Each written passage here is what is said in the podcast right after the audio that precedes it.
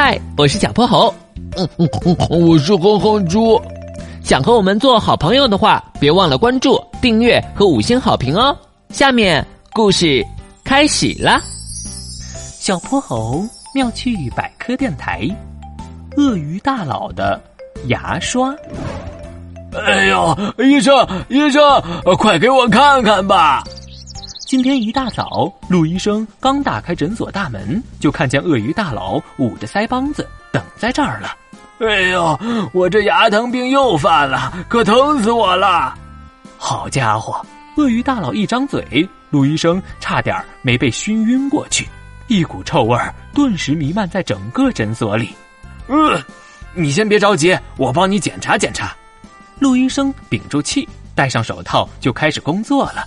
这一看才发现，鳄鱼大佬的牙齿上全是污垢和食物残渣，有好几颗牙都已经发黑，眼看着就没法用了。哎，上次不是跟你说了吗？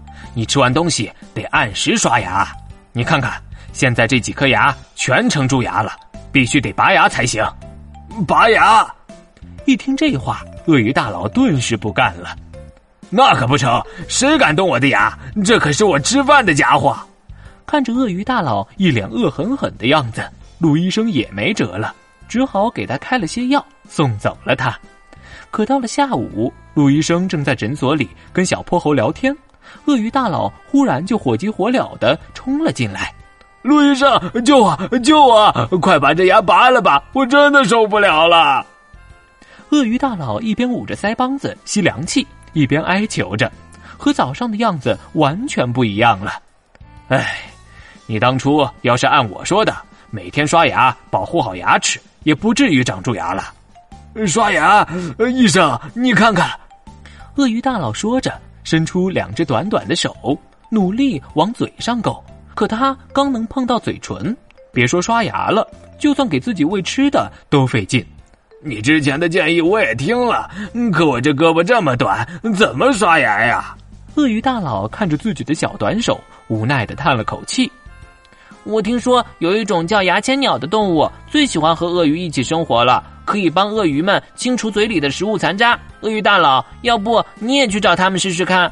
一旁的小泼猴忽然说话了：“唉，哪有什么牙签鸟啊，都是骗人的。”鳄鱼大佬摇摇头：“要真有这种生物，我早就找他们做朋友了。这只是谣言罢了。”原来是这样，嗯，让我想想。忽然，小泼猴灵机一动：“那我们为什么不定做一个特别特别长的大牙刷呢？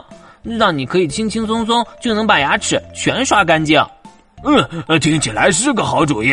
呃，等拔完牙我就去做，我再也受不了这该死的牙疼了。很快，在陆医生的帮助下，鳄鱼大佬的蛀牙全被拔光了。他也买了个超大的牙刷，每天按时刷牙，只希望。再也不要长蛀牙了。今天的故事讲完啦，记得关注、订阅、五星好评哦。